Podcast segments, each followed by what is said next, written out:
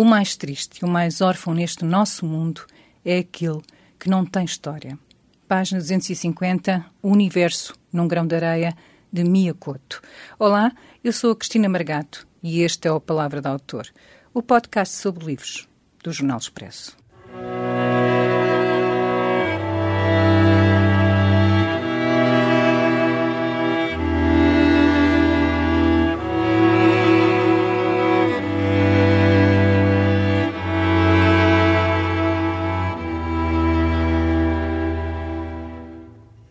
Miyakoto, bem-vindo ao Palavra de Autor. Miyakoto nasceu em Moçambique, na Beira, em 1955. Tem mais de uma vintena de livros publicados, entre ficção, crónica e poesia. Foi Prémio Camões em 2013 e coleciona muitos outros galardões, como aquele que é considerado o Nobel americano, o Prémio Neustadt, que ganhou em 2014. Além de escritor, é biólogo. Também já foi jornalista. Neste Palavra de Autor falaremos de O Universo no Grão de Areia, um livro que pensa ao mundo, a África ou as muitas Áfricas, a literatura ou o papel que esta pode ter na ordem da nossa vida. O livro reúne, sobretudo, discursos e textos publicados. Ao mesmo tempo, chega também às livrarias O Terrorista Elegante, um conjunto de novelas que escreveu há quatro anos com o seu amigo José Eduardo Agalusa. Olá. Olá, tudo bem? Tudo bem. Eu vou começar pelo primeiro texto deste livro, que fala da sua terra, da Beira. E por uma citação que diz assim: Os territórios onde nascemos são sempre infinitos. Nenhum ciclone me poderia roubar essa pertença. Foi à beira, após o último ciclone, apesar de o terem aconselhado a não o fazer. Foi como se tivesse visto um parente na morgue. Sim, de alguma maneira sim. Algo, uh, era como se uh, eu percebesse que, que, que, essa infância, que é onde eu vou buscar tudo, uh, onde eu uh, onde eu guardo aquilo que, que, é, que, é, que é a caixa, onde, onde estão as histórias, onde está a poesia dentro de mim, um, se tivesse desvanecido, foi, uma, foi um, um, uma orf, um sentimento de orfandade muito, muito particular. Perdi, não, não um parente, mas a cidade estava convertida num personagem para mim. Eu percebi nessa altura que eu tinha inventado aquela, aquela, aquela cidade como alguém que me, que me trouxe ao colo, que me, me contou histórias. Não? É? E, portanto, havia ali um sentimento realmente de, um, de orfandade, alguma coisa que, que, era reparável. Mas na primeira vez que eu fui à beira, fui só de passagem logo a seguir ao ciclone. Um, eu fui abraçado pelos meus amigos que estavam lá, particularmente escritores que foram ao aeroporto, porque eu só fui ao aeroporto e foram eles que me consolaram. Eu pensava que eu, que eu os, ia, consolar, mas eles consolaram porque eles estavam dentro, estavam no cenário das coisas que estavam a acontecer e eles estavam já a recuperar a cidade. Eu, eu vivia de fantasmas, vivia desse sentimento trágico de, de, perceber que alguma coisa estava a morrer, mas não exatamente. Ah, era mais, se calhar, dentro de mim do, do que fora de mim. Diz que deu um título provisório ao romance que está a escrever neste momento e que tem como personagem principal exatamente essa beira, a sua terra natal. Antes de nascer, vi rios e mares. Em que estado é que ficou o seu romance, depois desta visita e deste ciclone? Eu fiquei, fiquei bloqueado, porque, porque foi tão forte uh, o sentimento que eu tinha, mesmo antes de, de, depois realmente, depois fui à beira mesmo e fiquei lá uns dias. Um, a, a, ideia de que eu sou sou, sou um pouco trás, tenho um sentido muito dramático da vida, então para mim eu já tinha perdido esse território que era o território da minha infância, onde eu tinha brincado, onde eu tinha aprendido a sonhar, e, e, e, portanto, quando eu fui para a beira, eu tinha esse sentimento de luto, de ir lá revisitar uma coisa que já não estava lá.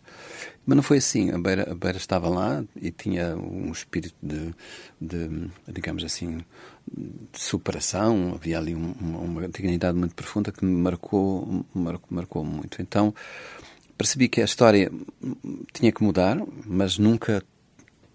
Eu tenho um grande pudor em pensar que faça algum aproveitamento de, do, do, que está a acontecer, do que aconteceu na, na, naquele momento.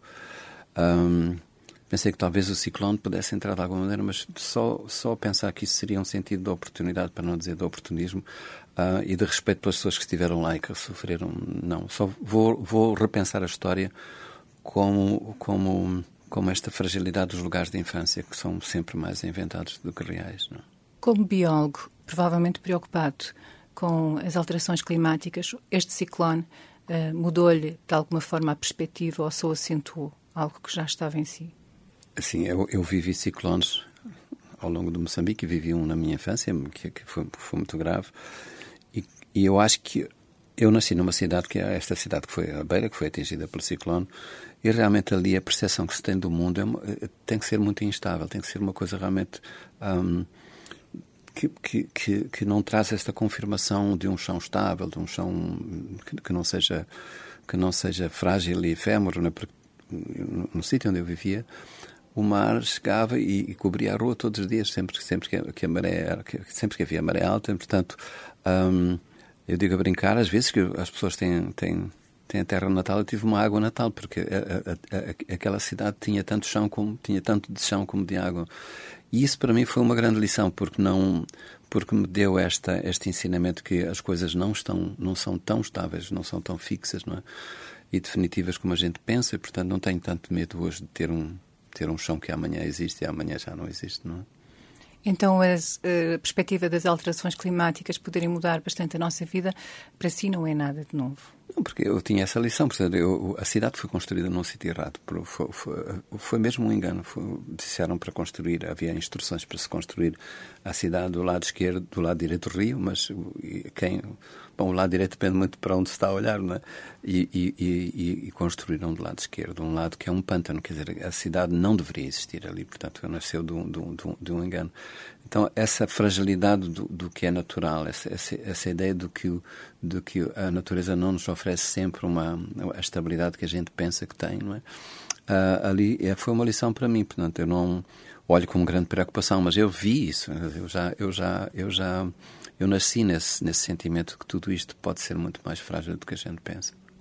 Há pouco falou de não querer tomar, uh, usar o sofrimento dos outros, nomeadamente o causado pelo ciclone, no seu próprio livro. E eu queria que está, colocar aqui a questão da ética. Uh, na página 40 diz assim: As grandes lições de ética que aprendi vieram vestidas de histórias, de lendas e de fábulas. Este é o mecanismo mais eficiente e mais antigo de reprodução de moralidade. E depois, mais à frente, diz: Uma boa história é mais importante do que um texto doutrinário. Como é que isto condiciona a sua escrita a outros níveis? Ou seja, esta dimensão da ética uh, e da doutrina. Eu, eu, eu, eu vivi numa casa em que. Um havia dois lados. A minha mãe era muito normativa, e felizmente que era, porque senão era o caos absoluto. O meu pai era um, era um poeta e era, vivia em um estado permanente de poesia, e portanto tudo aquilo que era lição para ele vinha por via de uma história, vinha por via do encantamento de um texto ou de um poema, ou, ou, ou exatamente uma coisa que ele vivia connosco. Não é?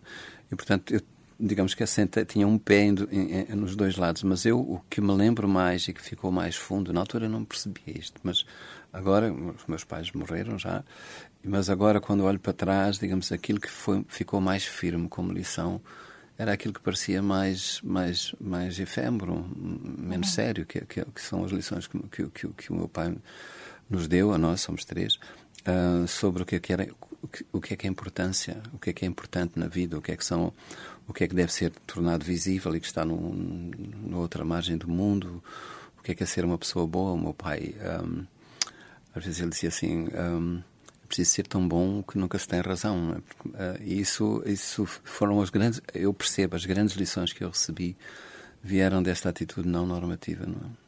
Não sei se eu acabei por não responder muito à sua questão, mas, mas fui por um atalho. É? E além disso, o que, é que, o que é que é mais importante que o seu pai lhe passou?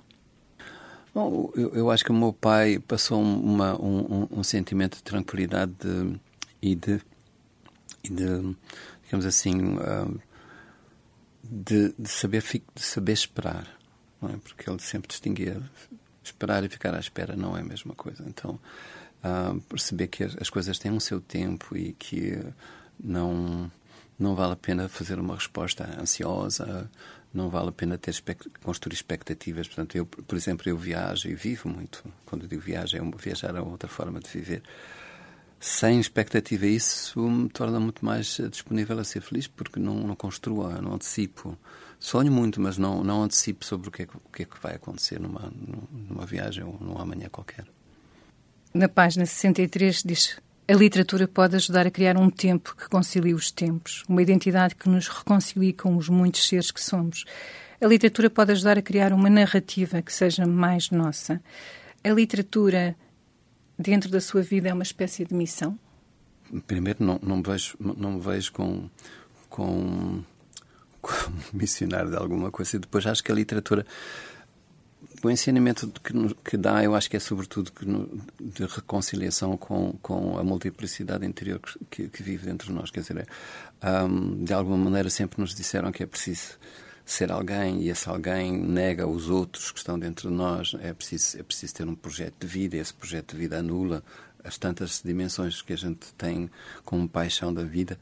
Então acho que o, que para mim a literatura me fez foi reconciliar essa pluralidade de, de identidades que eu tenho e, e, fazer com que eu conviva bem. Eu, eu, eu, reúno bem essa gente numa assembleia e há, mesmo que haja discussão, no fundo, há, há sempre um consenso. Portanto, acho que para mim é, um, é, é, não é exatamente. Não vivo isto como um, um género artístico, vivo isto como um modo de ser feliz e, e, de, e de, encontrar pontos para, para chegar aos outros, não é? Queria, porque eu acho que tem tudo a ver, desafiá-lo para ler a, a última passagem em que fala de Fernando Pessoa, da sua infância e de como é que conseguiu descobrir essa tal multiplicidade que me estava a falar agora dos vários interiores. Bom, eu vou ler então um, um, um pedaço de um texto que está, que está, é o último texto deste livro. Certo passo diz: Desenvolvi na sala de aula uma habilidade que se veio a revelar mais preciosa do que a tabuada. Aprendi a não estar onde estava. A memória que guardo desse lugar é que me sentava junto a uma grande janela que se abria sobre um pátio. E esse pátio, ainda que interior e pequeno, tinha o tamanho do mundo. Se havia uma, uma patologia, eu transitei com ela para a escola secundária. Quem me salvou, já em plena adolescência, foi a poesia. O meu terapeuta chamava-se Fernando Pessoa. Aprendi com o poeta que não cabemos numa única pessoa. Aprendi como cada um de nós é feito de tanta gente, tão plural, tão diversa e tão contraditória. E foi a aceitação dessa pluralidade interior que me devolveu uma pátria chamada infância. Ou seja, foi em Fernando Pessoa que descobriu que poderia ser muitos. Pois, numa altura que era fundamental, porque eu vivia aquilo como, como uma doença, quer dizer, eu, eu, eu, eu era ensinado todos os dias que eu tinha que ser alguém, que tinha que fazer escolhas, não é? e que essa essa essa multiplicidade que que eu sentia existir dentro de mim era qualquer coisa que eu que eu, que eu devia resolver como como uma doença não é? então foi foi essa foi uma espécie de terapêutica quando eu tinha os 14 15 anos são aquelas grandes crises de, da adolescência que a gente tem tem que escolher e escolher significa matar uma parte de nós não é? Este texto, este excerto, aparece dentro de um texto que é, que é lido uh, num congresso de neurologistas, uh, uh, que os seus amigos dizem que não deve, no qual não deve participar, e conta uma história maravilhosa de um homem que é caçador e que é cego e que tem uma série de ideias sobre o mundo que desafiam muitas das nossos sistemas, dos sistemas que nós usamos para pensar. Quero falar um bocadinho dele, porque a história é mesmo muito, muito bonita. Esse homem marcou-me, foi um mestre tão, quase tão importante como Fernando Pessoa, porque encontrei este homem absolutamente isolado. Ele vivia como um ermita no meio de, uma, de, uma, de um parque, de uma reserva natural. E, e quando o encontrei, ele estava a fazer um, uma colher de pau enorme e não quis falar com ninguém, só eu, eu, eu era uma equipe de televisão que ia para lá. Uh, e ele não, nem sequer levantou a cabeça, nem sequer olhou para ninguém. Eu disse: Olha, preciso respeitar este homem, vamos lá. E eu disse-lhe um, pensando que ele não falava português ou que não entendia português. Então disse: Olha, pena, porque eu sou um contador de histórias, eu queria, queria que você me contasse histórias. Ele aí olhou-me nos olhos e disse assim: Amanhã aparece aqui de madrugada. Para fazer a história curta, ele andou todo dia comigo e, e, e mostrou-me pegadas e coisas, detalhes da vida, da vida selvagem. Eu, eu, eu convidei para que ele fosse jantar no nosso acampamento. Ele foi. No, no final do jantar, eu pedi-lhe: Vamos ver animais à noite se vê-se vê outros animais. E ele disse: Você não percebeu nada, eu sou cego, não vejo. E eu disse: Não, pode ser, você andou a mostrar o mundo. Ele disse: Não, eu só vejo quando caço. Isso fez muita impressão porque eu tinha acabado de, de, de, escrever um livro em que há uma cena que alguém que é meio cego é? e que entrega um, um, original, um texto, e, e outra pessoa recebe o texto e diz: Mas como é que tu escreveste isso? E ele diz: Eu só, eu só, eu só, só vejo quando eu escrevo, não é? Portanto, este homem um, passou uns dias comigo e foi, foi realmente um grande ensinamento. Bom, eu via com o meu filho, por exemplo, e, e, e despedia-me do meu filho, Deus, até amanhã. E íamos dormir na mesma tenda, eu e o meu filho. E ele disse, perguntou-me exatamente, você não vai, não vai dormir junto com o seu filho? Eu disse, sim, então por que é está a dizer adeus? E eu nunca tinha pensado nesta, nesta dimensão, não é? De, de, como nos despedimos de quem está, vai continuar a estar ao nosso lado, não é? E ele disse, não, mas não faça isso mesmo, porque o seu filho vai estar tão presente como sempre, porque ele não vai estar. Quer dizer, eu, a, a, dimensão da presença era dada não pelo estado de vigília, mas pelo sonho. Ele, ele, ele, ia sonhar e eu ia sonhar junto com ele, e portanto estávamos tão juntos, tão próximos, não, tão presentes como, como no dia. Não é? Isso uh, me fez pensar. Ele, isto é só um exemplo, mas ele me fez pensar em, em coisas que parecia, pareciam dados adquiridos na minha vida, certezas, não é? que ele vivia de uma outra maneira. Não é? há muitas coisas que acontecem que as pessoas podem pensar que é ficção nos seus livros e que, na verdade, se calhar vem desse contacto com esse mundo e com essas formas de pensamento. Aliás, há uma das. Eh, há uma das, eh, das frases que usa neste livro, que é o que não pode florescer no tempo certo acaba sempre por explodir mais tarde, e diz isto a propósito da juventude, e é um provérbio que já tinha usado em O Último Voo do Flamingo. Uh, há esta. Uh, muitas vezes a realidade. É difícil acreditar nesta realidade africana, ou, ou das várias realidades africanas. Sim. Porque eu acho que para, os africanos têm, pelo menos os de Moçambique, não é? Porque são, são, são, são vários, há várias, há várias culturas, várias filosofias, mas esta que é dominante entre os povos do sul da África, dos povos bantos, tem uma fronteira muito ténue eh, entre aquilo que é o, a realidade e aquilo que é, que, que é ficcional. É? Então por exemplo, um, a ideia de que as coisas não são exatamente um, um, isentas de alma. Ali um, há uma alma e, e, portanto, eu tenho uma relação com o rio, com, com a terra, com o monte, com a árvore, como sendo criaturas que podem ter os seus próprios deuses, não é? E podem ter ali uma, uma conversa que se torna possível e mais do que isso, uma migração. Eu, eu posso, migração de identidade, eu posso ser uma árvore se eu disser a um colega meu que é biólogo que esta noite eu, eu, eu acordei cansado porque esta noite fui uma árvore, ninguém acha isto extraordinário. Não? Isto não é, no, no domínio da, da, da literatura seria, seria, o realismo mágico ou qualquer coisa assim. Mas ali não. Portanto, a leitura que se faz dos meus livros em Moçambique, uma grande parte daquilo que se pensa que é, que é, que é metafísico, pode ser um fantasioso, não é. É tido como uma coisa absolutamente corrente. Não? Ou seja, a poesia existe uh, por si própria nesses lugares.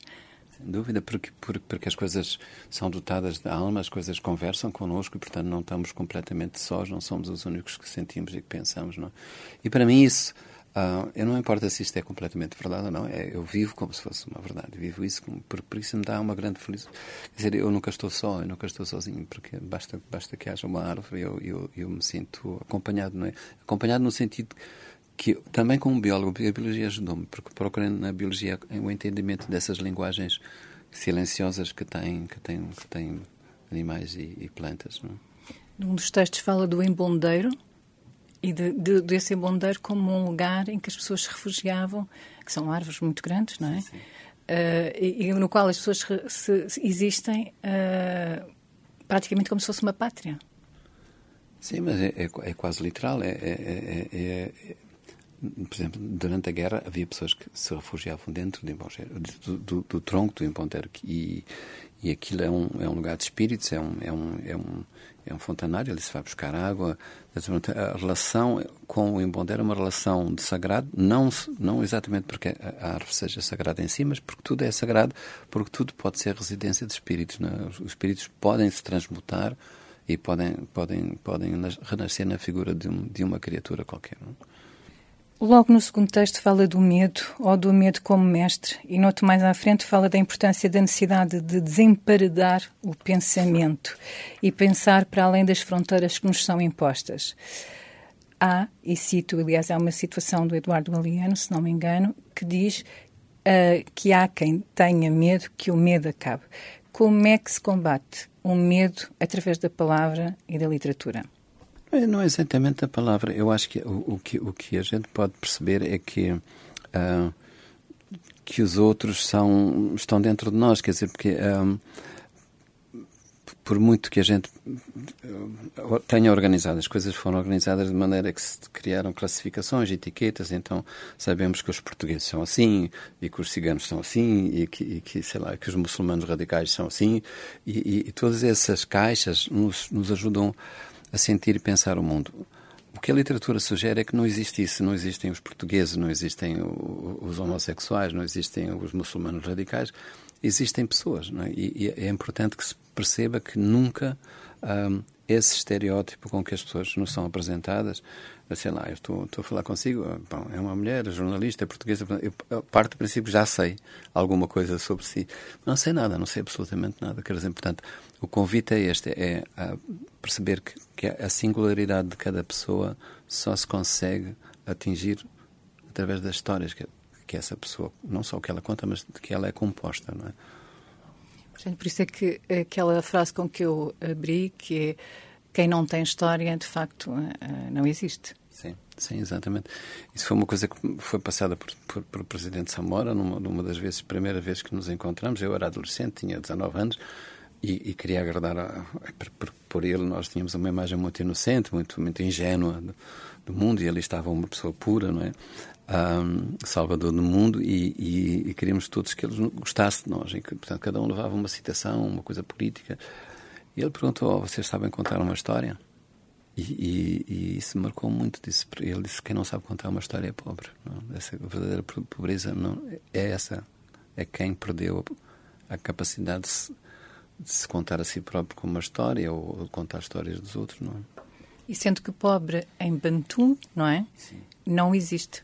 Verdade, a palavra, a palavra não existe. Eh, as pessoas no, no, sul de Moçambique, pelo menos, usam o termo xisiguana, que é, que é órfão. Portanto, é muito curioso, porque é pobre quem é órfão no sentido de quem perdeu essa capacidade de relacionamento com os outros, essa, essas linhas de solidariedade com a família, com as vizinhanças, com os amigos. É? Essa pessoa, sim, é uma pessoa pobre. Quando defende que os africanos deveriam deixar de pensar que o, que o inimigo vem sempre de além-mar, que todos, ou seja, em nos africanos, todos fomos vítimas e culpados, escreve na página 61, e ninguém quer nascer com esse pecado original, ou quando diz que há uma infantilização dos africanos. Quais são as reações que colhe por parte dos próprios africanos? Ganham muitos inimigos à custa destas coisas, destas, destas frases. Não, eu acho que talvez há, há, há, várias pessoas que não, que não concordam comigo e que, e que, e que digamos, não querem abdicar deste, deste papel de vítima que os rende bastante, não é? e, e, que é mais fácil pensar o mundo assim, não é? Os maus estão fora e, os, e nós somos os puros. Mas eu acho que eu faço isto também sem, sem como não tenho pretensão de ter poder, não é? ou, ou, ou disputar poder com ninguém, acho que é mais fácil as pessoas repensarem uh, o mundo através dessa mensagem que, que não, não, é, não, é, não é minha, portanto, que, é, que vem por via da literatura que sugere que há outros modos de, de, de, não ter medo do outro, não ter medo de si próprio. E, e, eu acho que há uma experiência hoje em África que mostra há tempo suficiente para que os africanos tenham desenvolvido os seus próprios percursos para perceber que não vale a pena insistir nesse discurso de vitimização, discurso de culpar o outro. Portanto, há, na juventude, eu falo da juventude de Moçambique e conheci um pouco agora de Angola, ah, não há tanta vontade assim de, de, de inventar um inimigo que, em que se despache tudo para lá, para, para, para, esse canto, e se atira o lixo todo para baixo desse tapete. As pessoas querem realmente questionar aquilo que é apresentado como sendo naturalmente, estou por aspas, né, africano. Mas no caso do Brasil, uh, que, que, que, a descolonização, entre aspas, já aconteceu há muito mais tempo, ainda há uma certa culpabilização dos portugueses, ainda se tenta culpar os portugueses da herança que, que, de comportamentos que lá ficou. Acho que isso está, está a morrer, porque quando eu cheguei ao Brasil há 20 anos, fazia-me a impressão como as anedotas sobre português, aquele estereótipo de português que, que, não, que não era muito inteligente e que não estava muito no mundo. Isso está a morrer, está a morrer, está a morrer bastante, porque, bem, porque Portugal também, também, também fez por isso. Portugal deixou de ser aquele país acanhado, não é? depois da ditadura, os portugueses floresceram, vamos dizer assim. Mas também há ali realmente um problema. Uma vez eu lembro-me, estávamos numa festa e todos começaram a contar anedotas sobre portugueses. E eu ia perguntar, ah, e vocês em Moçambique não têm anedota em português? Eu disse, não, não temos porque resolvemos bem esse problema psicanalítico, não precisamos de, de, de, de rir deles, não é? Um, aquilo não caiu muito bem, mas realmente há, há ali um problema de ordem psiquiátrica, porque eu acho que no, no, no caso brasileiro não teve como Angola e como Moçambique uma maioria que é de uma outra cultura, de uma outra língua, que é claramente diversa do colonizador. Não foi o próprio colonizador que, que decretou a independência, foram, foram, foram os outros. Não é? e, e, portanto, não há essa marca de nascença que é preciso ainda ter problemas com o pai, não é? Eu com a mãe. Vamos falar de outro assunto que incomoda muita gente, que é a corrupção, seja ela em África ou na Europa ou no Brasil. E depois há uma história muito engraçada que, que o Miyakoto fala, que é, uh, que há um, um rapaz que lhe diz Sabe, senhor Mia, eu gostava muito de ser uma pessoa honesta, mas falta-me o patrocínio. Qual é, que é, qual é que é o ponto da situação neste momento em Moçambique? Eu acho que em Moçambique a situação é grave, é grave porque se naturalizou a corrupção, porque se tornou uma coisa sistémica e, e, e digamos, não, não agora é, é, quase preciso começar do zero para para para vencer para vencer a corrupção. Não não, não, não sou, sou, otimista porque sou sempre otimista, mas acho que é preciso alguma coisa que que se transforme não só num combate político, num combate uh, jurídico, institucional, mas também é preciso combater do ponto de vista da cultura, nas escolas, na atitude, na família, porque isso invadiu tudo, não é? Portanto, não há, não há, não, não existe, não existe limite porque se naturalizou a, a corrupção. É, é, é, é como se fosse um salário extra, não é? A grande coragem está no combate interior que enfrentaram, que enfrentamos, esse que fazemos para nos superar a nós mesmos. Qual é que é neste momento o seu combate interior? Consegue nomeá-lo? Acho que, oh, eu, por exemplo, vou dizer uma coisa que pensei ontem. Por, por um lado, eu, eu, eu, estou a enfrentar a, a esse combate que é, que é na minha infância, na minha adolescência, uma pessoa com 50 anos era velha. Né? Eu tenho 64, né? Um, um combate é, é, perceber quanto é que eu sou vencido por, por, pela minha própria idade e quanto, quanto eu um, faço na minha própria vida aquilo que eu escrevo, dizendo que eu escrevo dizendo que a idade é uma coisa inventada e, e que cada um, um, digamos, cria a sua, mas eu sei que existe, existem outros limites. Esse, esse seria um seria um, um, um, dos combates. Outro combate é que eu um, não em vários momentos da minha da minha eu nunca uso a palavra carreira, mas do meu percurso como como escritor me confrontei com dizendo bom, já não já não estou a gostar do que eu estou a fazer e quero fazer qualquer coisa nova. E agora estou estou estou nessa nesse confronto. Eu quero eu quero caminhar para uma outra coisa, para um, uma outra maneira de me surpreender a mim próprio. E quer desvendar? Já tem algumas linhas uh, sobre esse assunto? Eu quero, eu, sim, eu, eu, eu venho da poesia, eu acho que eu, que eu, que eu sou um poeta sempre e, e portanto, um, como é que um poeta depois maneja a, prosa de maneira que, ele, que, que, que, ela possa dizer o que a gente quer? E, e, eu acho que eu tenho que ter mais reserva, tenho que ter mais vigilância em relação à coisa de fazer bonito, não é? Então, a, a beleza tem que surgir de uma outra maneira, de uma maneira mais, mais natural, como se, como se ela acontecesse uh, sem ser criada, pronto, que surgisse naturalmente. Esse é um. Estou é um, agora a limpar um bocadinho. Ou seja, que era uma, uma escrita sem filtro.